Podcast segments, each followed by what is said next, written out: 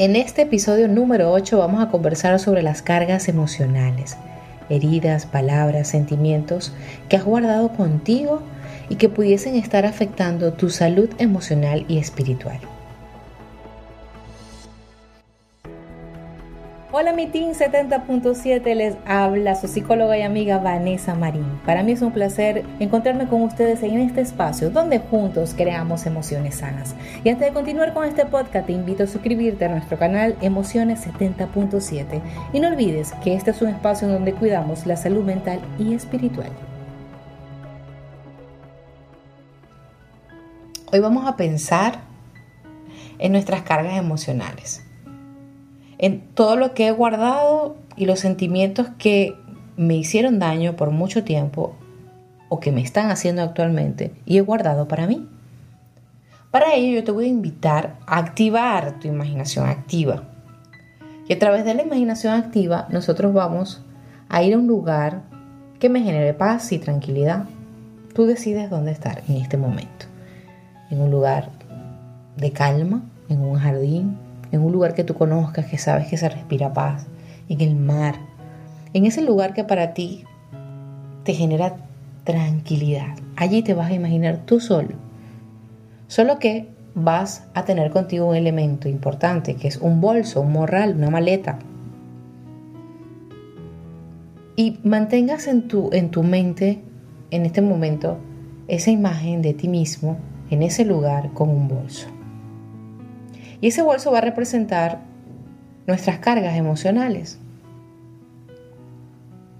Y vamos a ser conscientes, algunas de ellas, que he guardado por mucho tiempo y aún están allí. ¿Qué tanto he guardado emocionalmente? ¿Cuáles son esos sentimientos, palabras o situaciones que me afectaron y no solventé y decidí guardar en ese bolso? Pueden ser varias situaciones. Puede ser que de una persona tenga muchas situaciones que me han afectado y las he guardado. Momentos. Eso está allí, en ese bolso, en ese bolso que representa nuestra carga emocional. Te pregunto, ¿ese bolso te pesa? ¿Ese bolso es fácil de cargar? ¿Te ha sido sencillo asumir que tienes ese bolso en tu vida. Hay cargas que son pesadas y que no se pueden asumir como están allí y ya, ¿no? Porque tienen una consecuencia en nuestra vida interior y por tanto en nuestra salud emocional, física y espiritual. Y yo quiero que en este momento pienses esas situaciones, posiblemente una esté más latente que otras, o alguna esté muy reciente y te sientas como herido, como muy lastimado. ¿Qué piensas hacer? ¿Guardarla como otras muchas en, esa, en ese bolso? ¿O la piensas enfrentar? ¿Qué piensas hacer? ¿Qué quieres hacer? Y ese que quieres hacer puede transformarse en algo dificultoso. Porque yo quisiera sentir paz, quisiera enfrentar la situación, quisiera hablar con la persona, pero no me siento preparado. Y por tanto, de un quisiera, podemos pasar a un no quiero. ¿Por qué? Porque me duele, porque me hiere, porque no sé cómo va a llevarse la situación, no sé cómo puede llevarse la conversación por mí mismo, por mi misma herida, porque estoy lastimado o porque sencillamente la otra persona no está consciente de eso que a mí me duele. Y esto muchas veces pasa. El segundo o el tercer involucrado en esa situación no representa una carga emocional, pero para nosotros sí. Eso es una realidad. Y cuando guardamos, guardamos, guardamos, que es una actitud que con frecuencia se hace para evitar problemas o evitar incomodidades, prefiero guardar para mí. Y ese bolso se vuelve pesado, muy pesado, tanto que no puedo cargarlo. Y aquello que quise guardar o reservar para mí, aquello que fue silente por mucho tiempo o actualmente no quiero hablarlo, se comienza a exteriorizar. Lo comenzamos a expresar con nuestras actitudes, con nuestras reacciones. Eh, incluso traemos esa experiencia del pasado y la hacemos presente. Es decir, si tuve una, una desilusión amorosa, pienso que actualmente con X persona puedo también sentir una desilusión amorosa porque ya me pasó. Y comienzo a arrastrar esa herida conmigo y lo que fue un pasado lo quiero traer a mi presente aun cuando en el presente no está, pero la herida me hace creer que eso sigue estando allí. Les doy el ejemplo de una desilusión amorosa, pero pueden existir muchas otras cosas. Eh, en muchas ocasiones yo he escuchado hablar de los hombres, que dicen, no, todos los hombres son infieles, todos los hombres son malos, todos los hombres prefieren tener muchas mujeres. Y partiendo de mi experiencia, si a mí me engañaron o me fueron infiel, considero que todos los hombres o todas las experiencias que vienen van a ser de la misma manera. O yo, siendo mujer, me siento que, me, que he crecido con una herida de minusvalía, que no sirvo, que no valgo, que, que nada de lo que yo soy tiene valor y no tengo ese amor propio. Por consiguiente, yo pienso, siento y creo que los demás me ven así, porque yo he tenido por mucho tiempo una herida que me he creído que ha hecho mi propio autoconcepto de esta manera y creo que los demás la tienen también de mí. Estos ejemplos podemos colocarle cualquier situación que tú hayas vivido. Piensa en esa situación que viviste y te duele. Y piensa y evalúa si has creído que puede volverte a ocurrir o te ha costado creer o esa, esa situación te ha hecho la vida actual como muy complicada porque esa herida y esa, ese sentimiento de dolor aún sigue contigo porque no ha comenzado el proceso de sanación.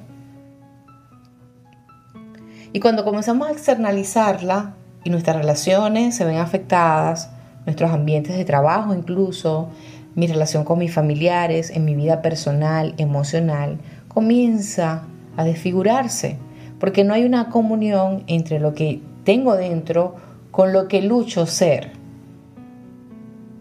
Es como una batalla, es como una pelea de boxeo que lucho por ganarte y tumbarte. Pero muchas veces la herida o esa situación o sentimiento nos tumba a nosotros y ella se mantiene de pie. ¿Por qué? Porque ella quiere decirnos y recordarnos que necesitamos para poder vivir como yo deseo, comenzar un proceso de sanación. Y quise traer este tema de la sobrecarga o carga emocional porque el ser humano global generalmente guarda mucho. Diversas, diversos motivos. El, tuyo es el particular, el mío. Cada quien tiene su manera de, el por qué o la razón por el cual decidí guardar. Nos acostumbramos, porque bueno, la, vida o, o, nuestra historia de vida no nos enseñan a que, que hay situaciones emocionales que tenemos que solventar. Y la evasión parece ser algo muy común, muy ordinario, muy frecuente, porque es mucho más fácil.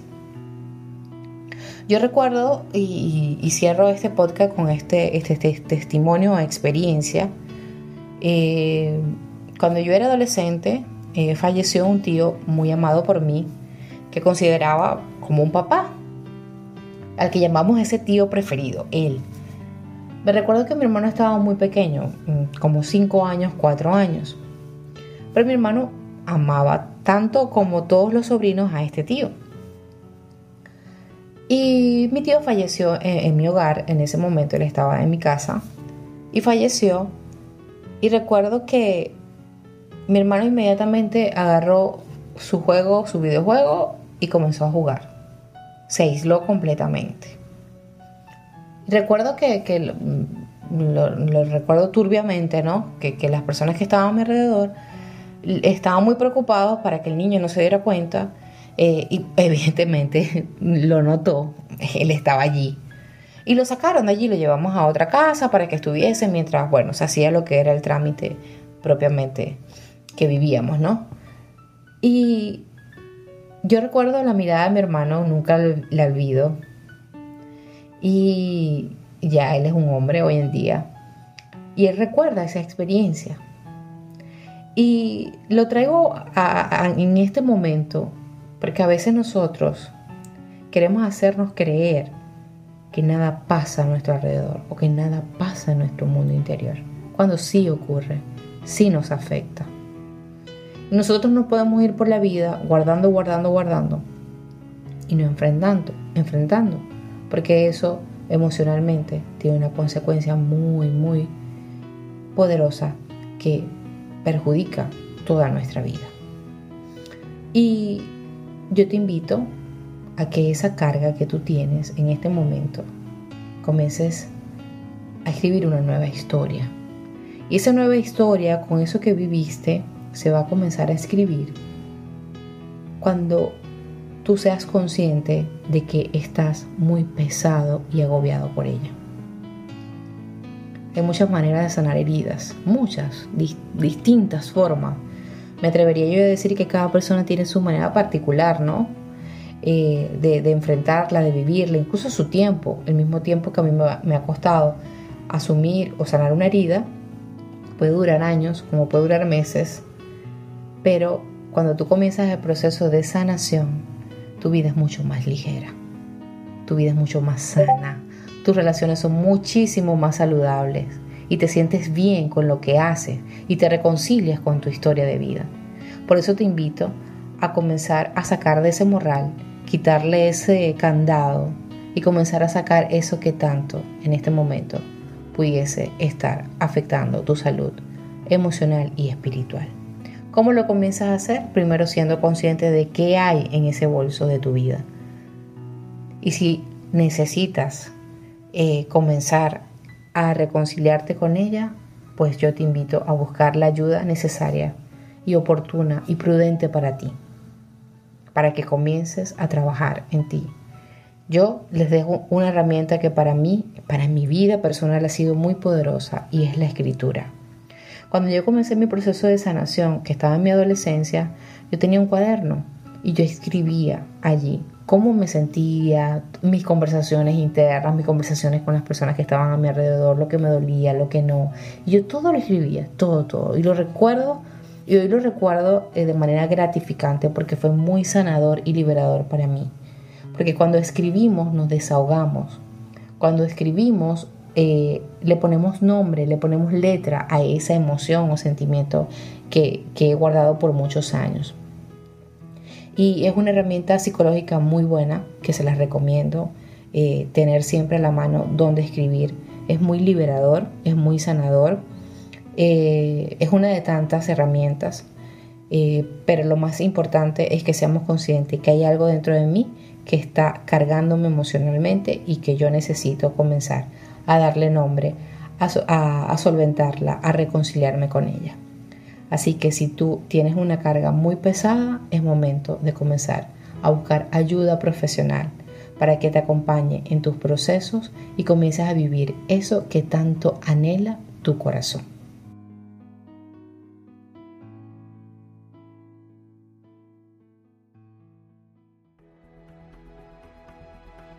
Me despido con la esperanza de que este podcast te haya brindado herramientas para el cuidado de tu salud mental y espiritual. Y como siempre, invitarles a suscribirse a nuestro canal de YouTube y Spotify y por supuesto seguirnos en nuestras redes sociales como arroba emociones70.7. Se despide su psicóloga y amiga Vanessa Marín.